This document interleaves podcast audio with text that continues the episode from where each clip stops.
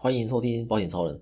最近在 YouTube 看到一个影片，男生啊，在日本要是一旦被认为是痴汉，百分之九十九都会被定罪。那故事是讲一个数学老师，他下班搭公车回家路上，那因为公车会晃动嘛，公司包就不小心碰到了背对自己的女高中生，那女高中生就觉得自己遇到痴汉了啊，结果就报警抓这个数学老师啊，就让他被拘留了四天。那当然，实际上确实是公司包去碰到这个女生啊。不过这就是日本男生被当成痴汉很吃亏的地方，就是只要报警抓了你，就算你真的没有碰到对方，百分之九十九还是会被判刑。那只要一被判刑，这个数学老师也不用当老师了。就算你是那百分之一没被判刑的人，漫长诉讼加上庞大律师费够你受的了。那男生如果遇到这些事情呢，就是有些人会觉得说亲者之亲，反正我没做嘛，然后想说这个检察官或法官那一定还我一个公道。但是这件事在日本，哎，男生就很吃亏，因为检察官、法官、警察。那基本上不会相信男生说的话，所以百分之九十九就是还是会被判有罪。那避免这种事情最好的方式就是你不要让人家怀疑嘛。那真的被误会也不要有这种亲者自亲的想法。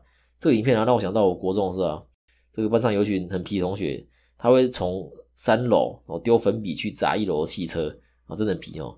啊丢完了他就把窗户关上，然后就不让楼下人知道是谁丢的嘛。结果呢，有个同学很可爱，他跑去开窗户去看楼下人的反应。我跟他说：“你干嘛开窗户？等一下被人家误会说是你丢的。”那这个同学很可爱，呃，虽然我说他可爱了，不过他是男生呢。我说我是他行为可爱，他就说：“那反正不是我丢的。”他就有这种之前刚刚讲是亲者之亲的想法，但就不是这个问题啊！你在这个敏感的时间去打开窗户，就算不是你丢的，也会因为你这个时候开窗会被误认是丢粉笔的人嘛？那为什么要找自己麻烦，让人家误会呢？那我这个同学就很像刚刚说的，是在日本有些男生被当痴汉，然后他们就抱持着说啊，我自己就是没有做这个想法啊，结果对吧？就是一百个里面有九十九个都还是会被定罪啊。如果我这个同学在日本被当成痴汉的话，他一定也觉得亲者之亲，反正我没做嘛，对不对？然后警察跟检察官会给我个清白啊，然后呢还是被定罪。所以日本男生就流传了一个解套的方式，就是哎赶快跑，对，不然抱着我没做就没做这个想法，你还是被定罪了。那跑掉被抓回来几率啊反而也比较小。不然留在原地傻傻等警察反而更惨啊！顺便说说最近办理赔遇到的事，之前跟一个南山的同业聊天聊到理赔，那我就跟他分享说自己写申诉啊或是评议的经验。那像我自己最近遇到一个呃多汗症的理赔，那在他在诊所切除汗腺，那这个客户他对保险的接受度是蛮高的，他保了三张四支，那分别他保了国泰人寿、然后宏泰人寿还有台湾人寿，那他门诊手术他花了四万块，哎，结果呢啊三家都拒赔。很多人遇到会很生气啊，就觉得说，哎，可是可恶的保险公司，收钱都收很快啊，真的要理赔的时候都不赔啊，保险都骗人的，对不对啊？我要呃我要解约，遇到拒赔啊，我们首先要来看拒赔的原因是什么，然后再看看保单条款是不是真的不能赔。那以我这次遇到来说，三家拒赔的原因都不一样。那国泰人说他拒赔的原因是手术的地点，它不是在医院啊，所以拒赔。因为保单条款有说医院的定义是。呃，依规定，您有开业执照，并设有病房收治病人的公司的医院啊，所以国泰认为诊所并不在这个医院的定义里面。大部分的保险公司业务员听到公司的理赔这样回答，就跟客户说：“哦，我们公司的理赔说诊所的门诊手术不在理赔范围，因为诊所不符合医院的定义，然后是要客户接受这个结果。那实际上这样子的拒赔理由合理吗？那如果不合理，该怎么做？”因为我听到保险公司业务员遇到这样的事情，他回答几乎都是啊，公司就就说不赔啊，不然怎么办啊？那来说说我做了什么？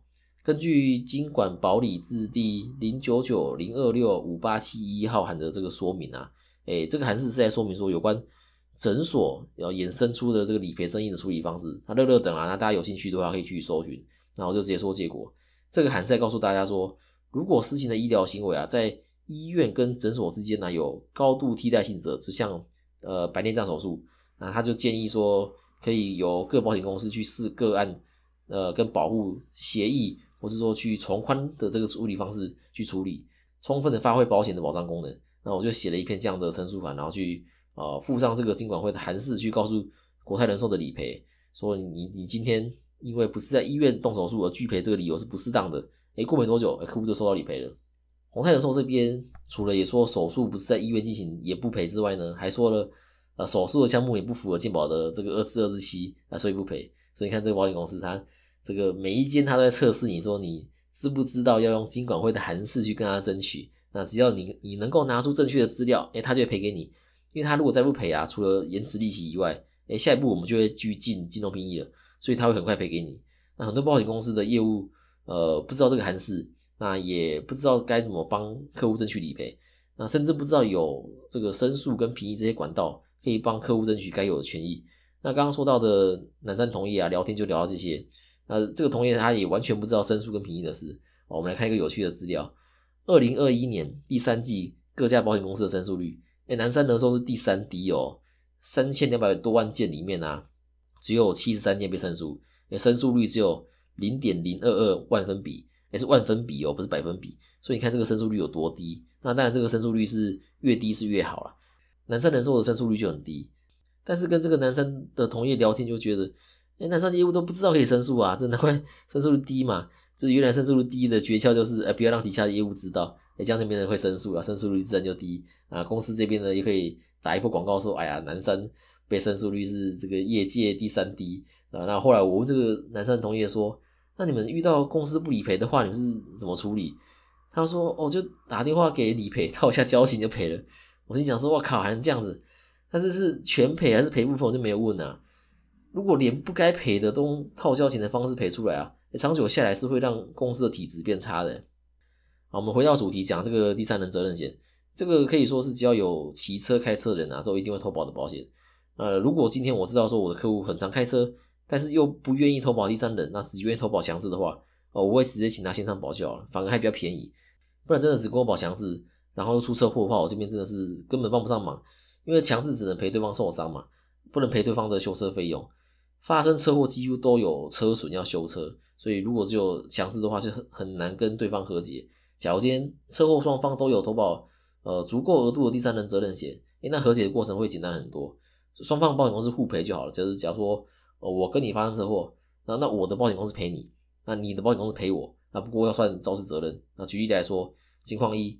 我跟你发生车祸，那肇事责任是一人一半的话，啊，没人受伤，但是呃修车的费用那都是十万块，那你的保险公司会赔我五万，那因为我在这起事故里面呢，我也有一半的责任，所以另外的五万块我要自己负担。回答情况二，在其他条件不变的情况底下，肇事责任变成七三，就是我七你三。对于这一事故，我的肇事责任占比是百分之七十，那你是占百分之三十。那这样一样没人受伤，但是修车都花十万的情况下怎么赔呢？我的保险公司会赔你七万，那另外三万你还是要自己负担。那你的保险公司的则是会赔我三万，那另外的七万我要自己负担。所以这个肇事责任会影响到保险公司赔你多少，跟你自己要负担多少。那想当然发生事故的时候，大家都想要想办法让自己的这个责任肇事责任减少，然后让对方肇事责任增加嘛，这样我都能够获得更多理赔。那至于要怎么让自己的肇事责任减少，那就是经验的累积的，这个没有固定的做法，因为每一件车祸事故都是 case by case 讨论的，要找出对自己有利的证据法条，才有机会翻盘。这个整个过程就很像是这个柯南在找线索的感觉。我讲一个我最近遇到的例子，我有客户他在开车的时候啊，他没有抓好距离，他不小心用他自己右边的后照镜去擦撞到另一台正要从停车格开出来汽车的左边后照镜。那两边的都没人受伤，那就只有车损，车损部分也就只有两台车的后照镜，那后续就照流程走，那报警嘛，然后警察来到现场就会画图做笔录，然后酒测，然后就等一个月后到交通队去申请初步研判表。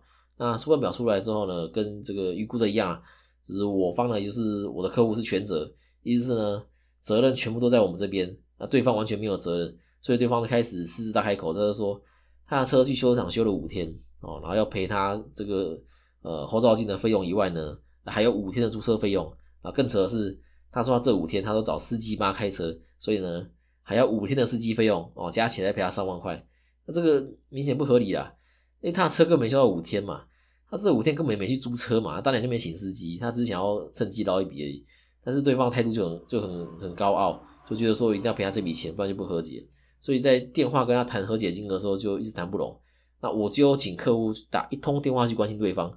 因为发生车祸啊，最常听到就是哎都没有打电话关心我。那为了不让对方讲这种话，所以我才请客户这个打一通电话过去关心。但是也就这一通而已，我的客户就已经被对方的这个傲慢态度气得牙痒痒的。啊，不过还好啦，我这边我的客户都保全险，就该保都保到，所以客户打完这通电话之后呢，就再也不用打给对方了，后续就可以完全交给保险公司去联络。那这件原本是我方全责的案件啊。后来我找到几个有利的证据，变成五五，就是双方都有一半责任。哎，我们就不是全责了。OK，那我做了什么呢？